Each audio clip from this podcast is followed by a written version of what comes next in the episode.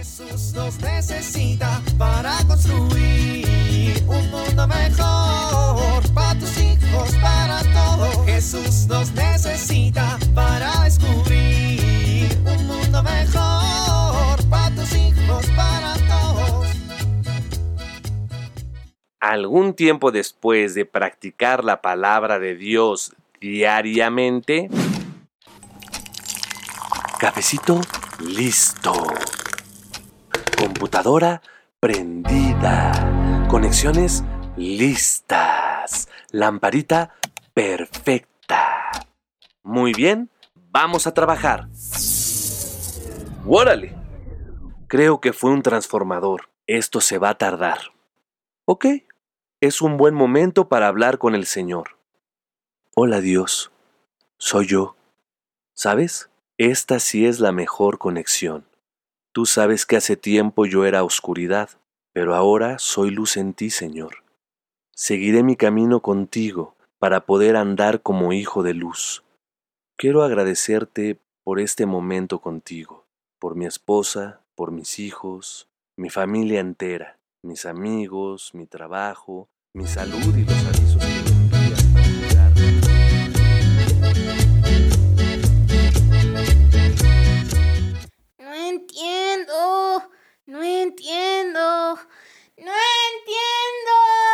Eh, ¿Qué pasa, Anita? Pues es que en la clase de catecismo, la madre Coquito nos encargó una tarea que no entiendo. A ver, dime. Mira, primero me hace esta actividad. Pensemos en nuestra mamá y hagamos una descripción de quién es y a qué se dedica.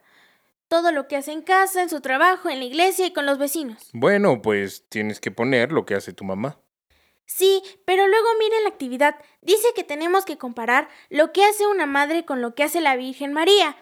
¿Tú te imaginas a la Virgen María diciéndole a Jesús, Canijo chamaco, ¿te aplacas o te aplaco? ¿O te la imaginas persiguiendo a Jesús con la chancla? Ay, Anita, pero es que te estás quedando en lo superfluo. ¿Te parece que cuando mi mamá te regaña es superflua? Bueno, no, pero a ver, no me hagas bolas. Yo creo que lo que la madre quiere con esta actividad es que reflexiones sobre todas las virtudes que tiene una madre. Pues tiene buena puntería con la chancla. Pero además de eso, Además de eso, grita muy fuerte. pero además de eso, Además de eso, dice que si me porto mal, me va a regalar con el señor que compra fierros viejos. ¿Te imaginas si la Virgen regalara a Jesús? Tremendo problema en el que meterían a la humanidad. A ver, Anita, primero que nada hay que entender que las mamás hacen todo lo que hacen por amor. ¿Tú piensas que tu mamá no te ama? Pues no. ¿No? O sea, no pienso que mi mamá no me ame. O sea, pienso que mi mamá sí me ama. ¿Y cuánto te ama? Pues muchísimo. Por ejemplo, cuando estás enferma, ¿no se queda contigo en tu cama a cuidarte?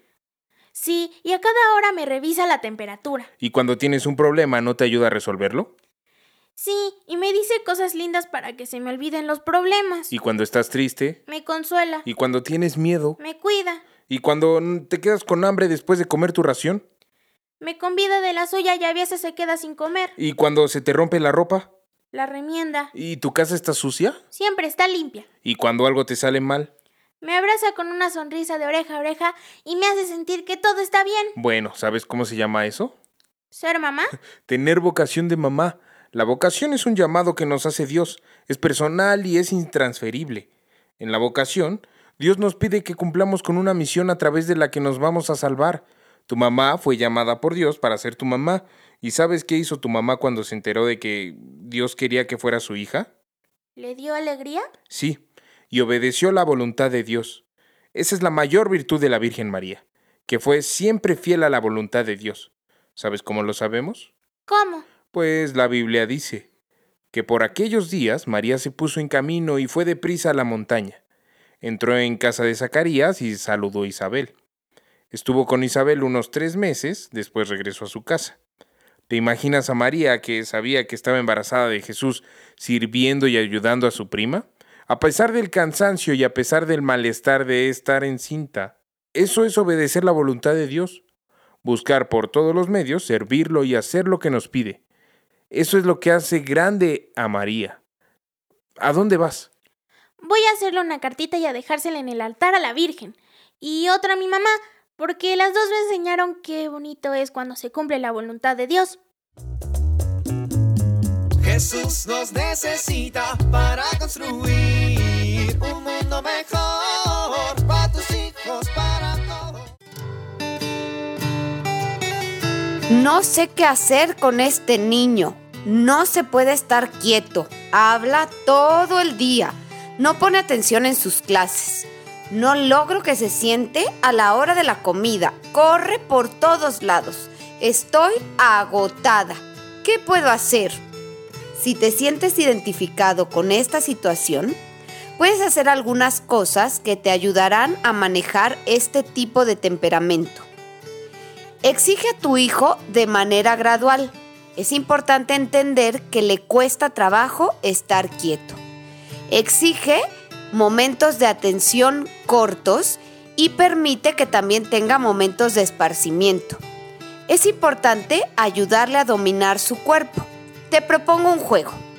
Cuando se sienten a comer, pídele que permanezca sentado sin moverse nada ni hablar durante un minuto. Así, a manera de juego, le ayudarás a que poco a poco logre tener dominio sobre su cuerpo y esto le permitirá aprender a estar quieto y a concentrarse. Soy Pilar Velasco.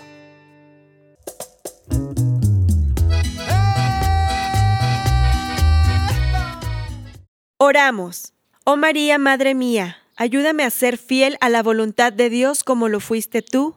Amén.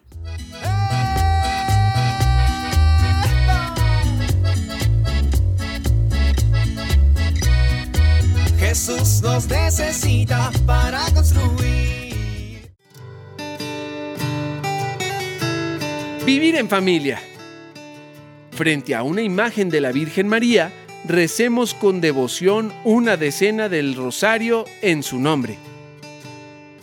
Como la Virgen María lo hizo, pensemos en alguien que tenga una necesidad urgente y hagamos lo posible por apoyar a esa persona.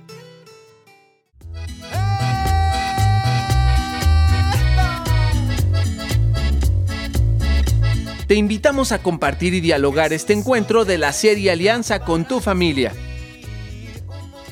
RCP es un programa de PPC México al servicio de las comunidades parroquiales. Hasta la próxima.